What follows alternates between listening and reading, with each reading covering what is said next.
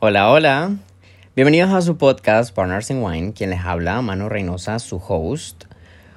Hoy es el segundo capítulo. Estoy súper emocionado gracias a las personas que han compartido y que me han escrito y que les ha interesado este proyecto porque vale mucho realmente la certificación a través de las cosas bonitas, incluso las malas.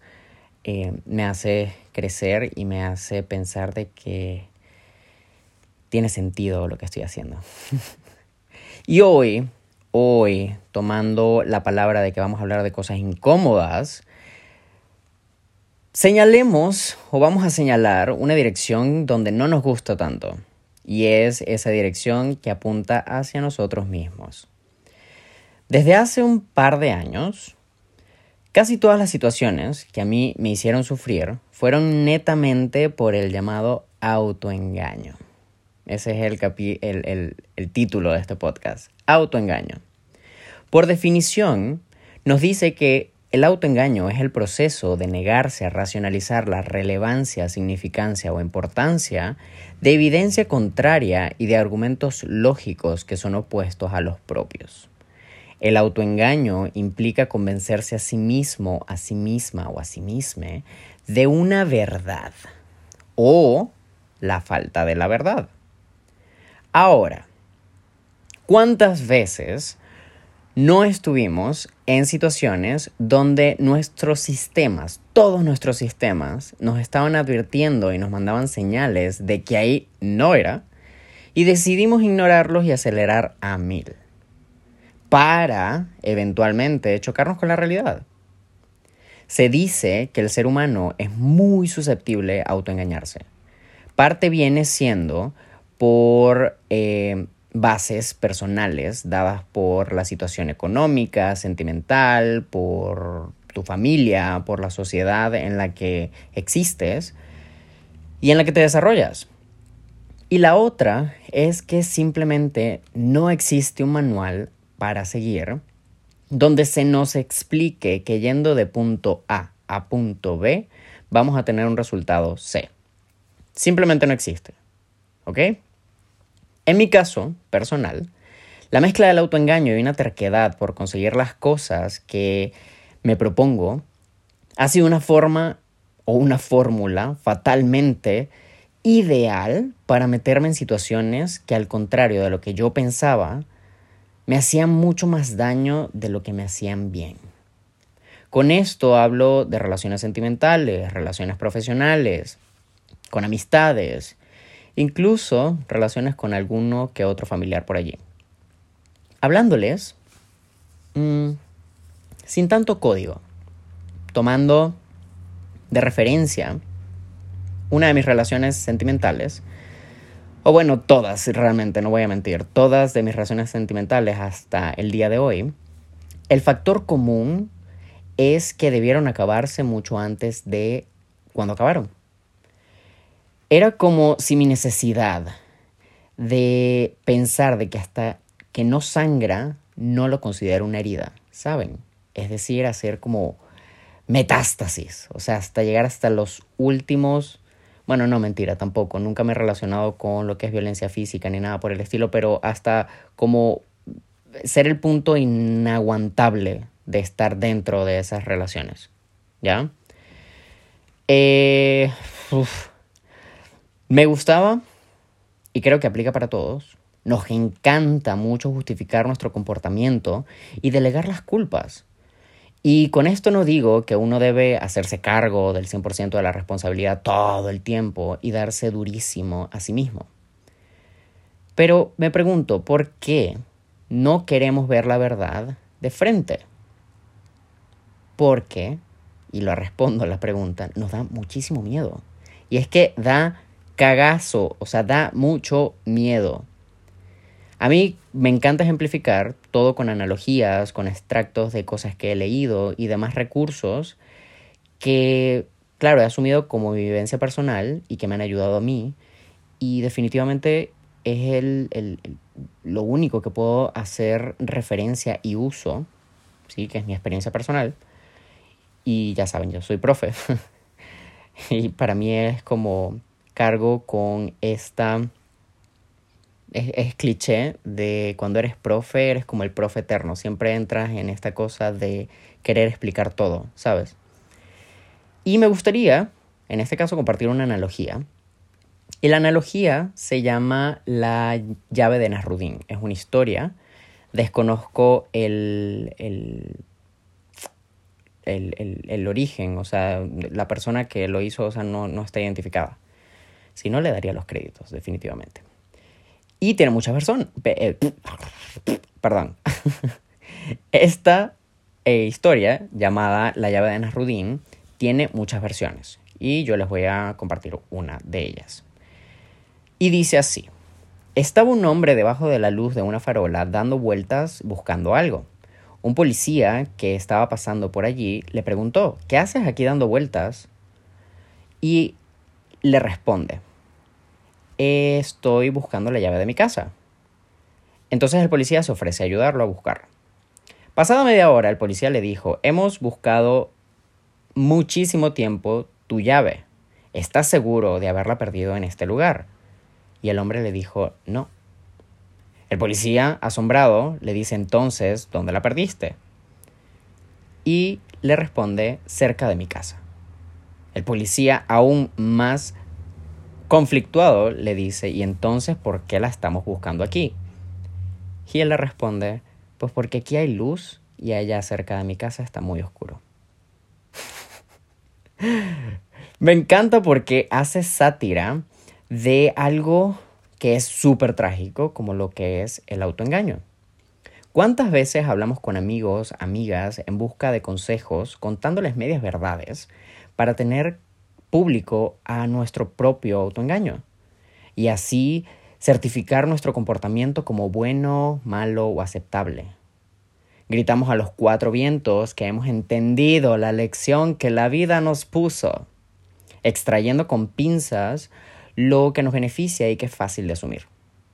Diciendo esto, se me vienen a la cabeza demasiadas situaciones que he vivido y me invade un poco esta sensación como de ataque o de impotencia a pesar de que ya están completamente sanadas, a pesar de que ya las he trabajado yo conmigo mismo y muchas veces en terapia. Que ojo, terapia es eh, un privilegio. Eh, he pasado por tiempos donde no me he podido costar terapia y pues he tenido que buscar otros recursos. Qué maravilloso el Internet porque allí puedo conseguir muchísimas cosas. ¿Ok?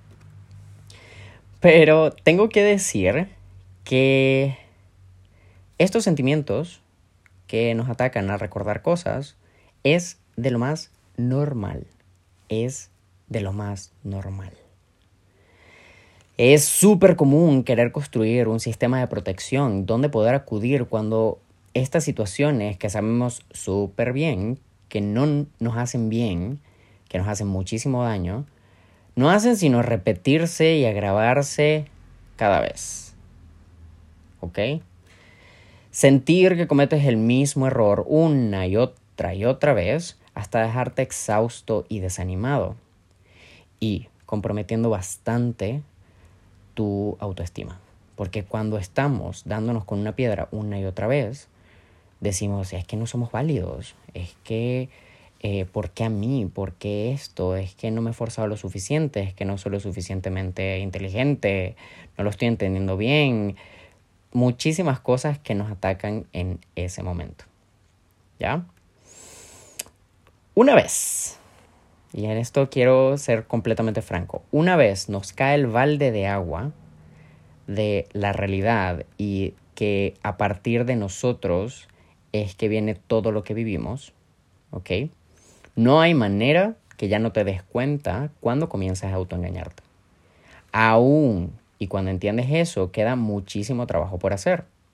Toca hacer un inventario de cada una de las cosas donde, eh, o estas situaciones donde debiste parar, donde debiste conocer cuáles eran tus no negociables y plantearlos, aprender a interpretar las señales que nos estaban dando tanto nuestro cuerpo como el universo, Dios, quien sea, lo que sea que ustedes crean, pero existen. Y aún más importante, ¿dónde teníamos que seguir nuestra intuición? ¿Ya? Cada cierto tiempo vuelven a mí estas situaciones y muchas veces ha sido misma situación con diferente cara, es decir, misma situación que pasé con una persona, vino hacia mí con diferente cara o con diferente persona, pero era la misma situación. ¿Y qué me estaba diciendo a mí eh, el universo, mi ambiente y mi camino de crecimiento personal de no lo has sanado, tienes que enfrentarlo para que no se repita? Situaciones que tienen que ser atendidas. Y pongo un ejemplo muy personal y con esto, mm, por favor, no me juzguen, ¿ya? Yo estuve en una relación y para mantener el anonimato de esta persona, vamos a llamarle Armando Alfonso. Todo iba bien entre Armando Alfonso y yo. Teníamos planes en común, éramos un team súper consolidado y de cierta forma teníamos muchísimas cosas en común. Pero en mi personalidad está que eh, el tiempo de calidad es mi lenguaje del amor. ¿Ok? Pasar tiempo juntos. Para los que no saben, hay cinco tipos de lenguajes del amor diferentes y es bueno identificar el nuestro porque el mío en castellano común es el disfrute de experiencias. ¿Ok? Los invito a que vayan a Google o después de este podcast, si se inscriben en el newsletter, les puedo dejar la información de cuáles son los cinco lenguajes del amor. ¿Ok? Mm, siguiendo la historia que les estaba contando con Armando Alfonso, yo una vez que propuse un plan para que nuestros gustos y preferencias mm, fueran atendidas, ¿sabes? Era un planzazo. La verdad era un planzazo en mi cabeza. Nos íbamos a ir de ruta de museos en la ciudad porque a los dos nos gustaba, comer en un lugar rico y hacer cosas espontáneas como comprar libros y pasar tiempo juntos. A lo mejor no es tu plan, sí, a lo mejor tu plan es más exciting y es más como de ir de rumba y tirarte de parapente. Está bien, pero este es uno de mis planes más maravillosos, ¿ok? Llámame aburrido, pero whatever. Es mi plan. es mi historia, ¿ok? Perdón, uff, me alteré. A ver, voy a tomar un poquito de mi vino. Esperen. Espero tengan su vino en mano o... Mm, no importa dónde, en qué situación me estén escuchando. Eh, tengan el chance de poder estar en el mismo trip que yo, ¿ok? Y si escuchan así como que sonidos, es mi computadora o que me estoy moviendo. Mm, ¿Qué les decía? Se me va, se me va, se me va la bola eh, un montón. A pesar de que anoto como mis ideas. Pero se me va la bola. Ya. Entonces, planzazo. Eh, ¿Cuál era el planzazo? El planzazo. Museos por la ciudad, comer rico, cosas espontáneas, comprar libros. Entonces, este plan fue expuesto con anterioridad de mi parte. Me ocupé de la logística y de pagarlo, básicamente de que monetariamente fuera realidad. Cuando lo expuse fue aprobado con mucho entusiasmo por su parte y llegada la fecha nos montamos en el carro para cumplirlo. Cuando estábamos en el inicio del plan, de entrada, por su parte, había una como actitud de apatía. E incluso una actitud como si me estuviera haciendo un favor cumpliendo este plan al cual ambos accedimos y, decidimos eh, llevar a cabo. Debo acotar que previo a esto eh, tuvimos un día bueno, ¿ok? Eh, me encargué de que no hubieran preocupaciones cotidianas como un mal día en el trabajo o que de repente te sientas mal físicamente o el cansancio. No, estábamos bien, al 100. Tuvimos conversaciones de cómo te fue, día excelente, maravilloso, hagámoslo. ¿ya? Igual de mi parte. Entonces llegamos a los sitios, ¿ok? Yo súper interesado, comentándole lo que veía y lo que sentía con mucha ilusión. Eh, lo que obtuve de su parte, el, la, la mayoría del tiempo, fue una mirada de reojo porque estuvo en su teléfono todo el tiempo y un tácito, ok, qué bonito, qué bonito esto, qué bonito aquello.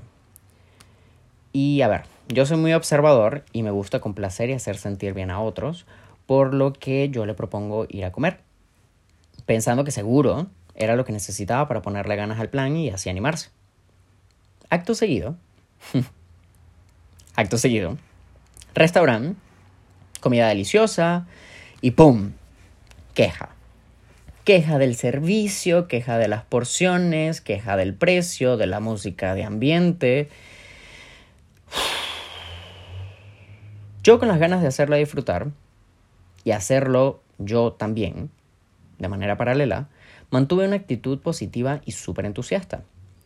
Antes de que se creen una idea fea y falsa de Armando Alfonso, yo sé que quería que yo la pasara bien y que estuviera feliz, ¿sabes? Pero no ponía sino traba tras traba, eh, pega tras pega, básicamente. Mm, a lo cual, obviamente tenía un efecto en mí y me empecé a irritar, me empecé a desanimar. Está además comentar que a partir de allí fue cada vez más incómodo al punto de yo decidir no continuar con el plan y regresarnos a la casa. En el carro, silencio total. Manejar, llegar y de la nada me sale con un bueno. Pero vamos a ver una peli, es mejor así. Y la pasamos juntos. Yo accedí. Yo accedí cuando todo se sentía frío, cuando me sentía decepcionado, cuando estaba triste por llevar la convivencia, ¿sabes? Y ahora pongamos un poco en perspectiva la situación, ¿ok? Porque para eso la estoy exponiendo. Es fácil adoptar una posición de víctima y decir, qué cabrón esta persona porque yo quería todo esto y planifiqué esto bonito y lo arruinó a propósito. Pero la verdad es que volviendo al tema de este capítulo del autoengaño, habían dos lados. Mi autoengaño, el cual uno fue convencerme de que con más esfuerzo, más paciencia, más tiempo y más ceder, todo iba a cambiar de manera positiva para cumplir mi idealización de cómo tendría que ser ese plan. Mi segundo error fue medir mi satisfacción a partir de actitudes y reacciones de la otra persona, dejándome a un lado a mí, menospreciando que yo la estaba pasando mal y que tenía el derecho de que sin súplicas, enfados o reclamos, esta persona quisiera hacerme pasar un momento feliz, bonito, como yo quería hacérselo y lo estaba haciendo con él.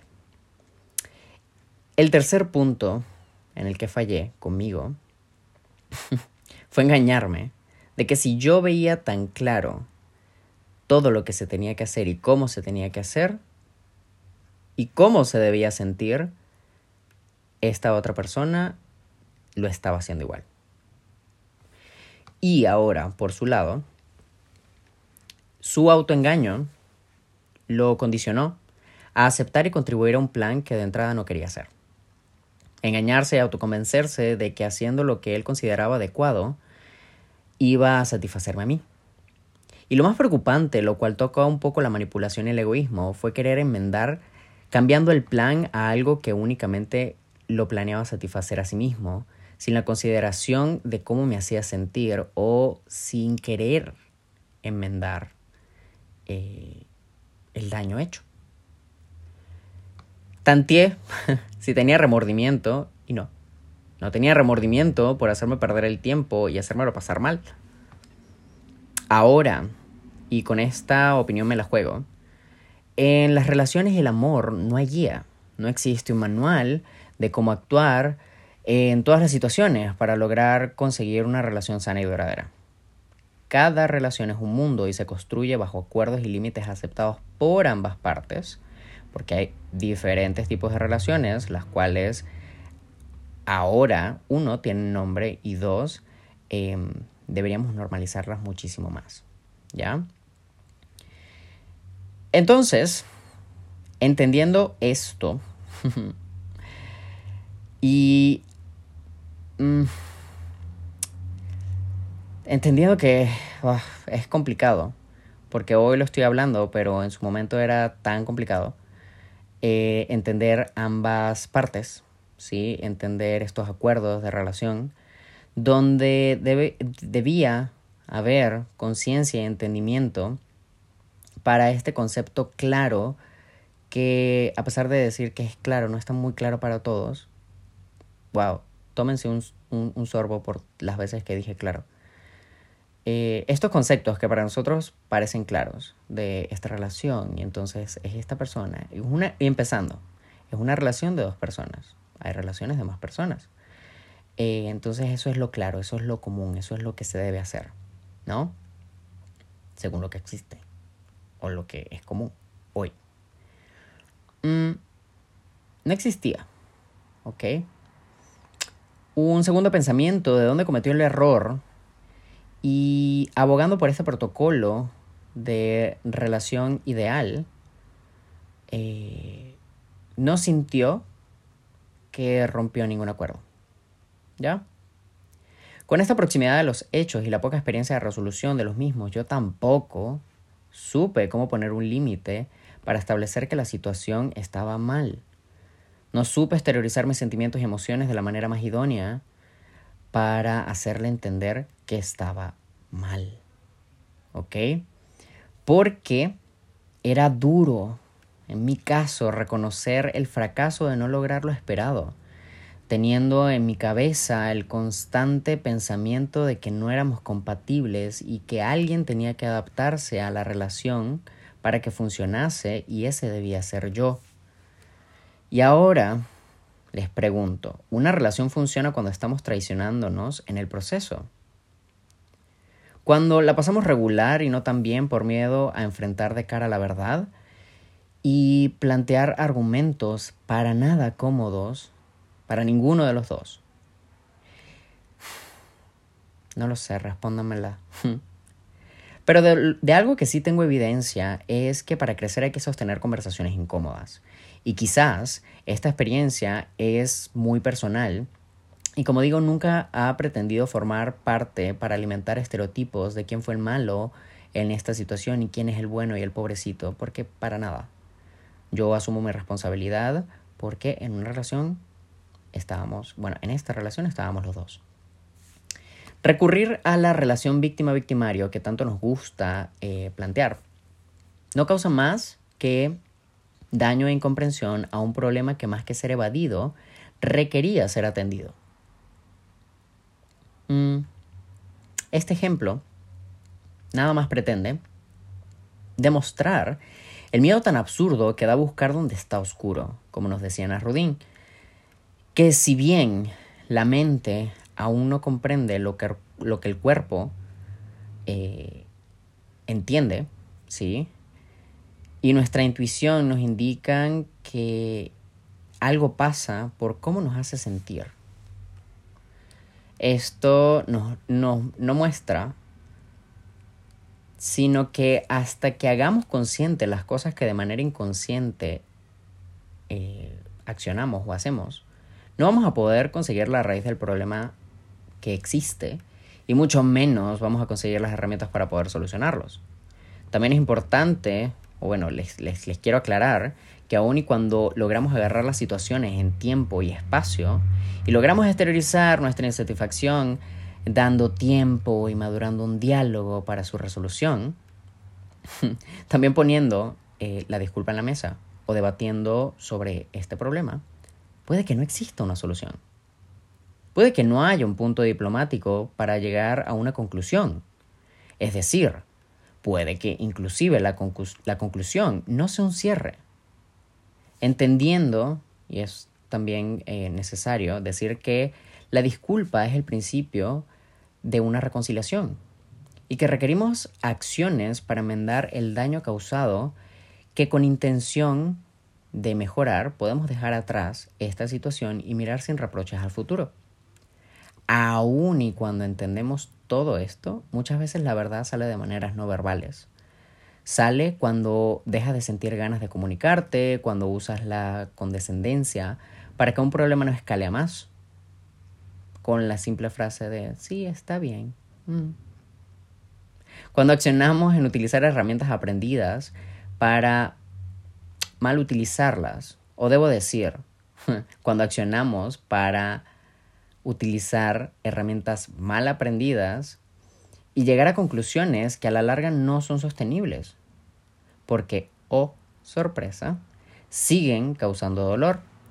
Por eso, repito, y sin ánimos de propagar un mensaje de autoritarismo, por pensar que poniendo tus criterios y tus necesidades claras de entrada, creyendo que se deben cumplir para llevar a cabo esto de serte fiel y evitar sufrir, es mentira. Eso no va a pasar. No porque seas claro en una relación, no porque tengas claro qué es lo que quieres y qué no, vas a evitar sufrir. Sufrir es parte del proceso y sufrir demuestra que te interesa. Esto va directo y sin filtro a nuestra predisposición de letargar decisiones dolorosas y necesarias a las cuales debemos tomar de una vez por todas, ¿sí? Y de manera definitiva, para que podamos conectar con los nodos donde decimos, ok, ¿qué, qué, qué, qué hago? En este momento en que se presenta el problema, ¿qué hago? ¿A quién mato? ¿Qué me tomo? ¿Qué, qué hago? ¿Qué digo? ¿No? Bien dice una frase que a mí me gusta y la cual internalizo para mi vida, que es mejor un fin doloroso que un dolor sin fin. Repito, es mejor un fin doloroso que un dolor sin fin. Siempre queremos huir del dolor, considerándolo como una emoción mala, y no existe tal cosa como emociones buenas o emociones malas. Para nada. Existen emociones que son difíciles de asimilar y que son desagradables y otras que son agradables. Pero malas y buenas no existe tal cosa. ¿Ok? Em, entonces, la vida, por lo poco que sé en estos años que he estado viviéndola, se caracteriza por tener una característica añadida sobre el dolor y la incertidumbre. O sea, ya existe, ya, o sea, nacemos y ya vinimos a percibir dolor y la incertidumbre y a sufrir. No necesariamente solo a eso lo que venimos, pero sí tiene su carga en todo lo que hacemos. Y yo les pregunto, ¿por qué a través del autoengaño queremos hacer ese sufrimiento y esa incertidumbre permanente en nuestra vida? Y la verdad es que siento que este capítulo dátela para cortar para próximos porque mezcla sin querer mm, muchas de las situaciones que seguro nos han pasado o nos van a pasar a todos y vamos a tener que descubrir cómo lidiarlas de una manera sana y de una manera efectiva, teniendo como propósito siempre el vivir tranquilos y mucho más felices en cada periodo que, que, venga. ¿Ya?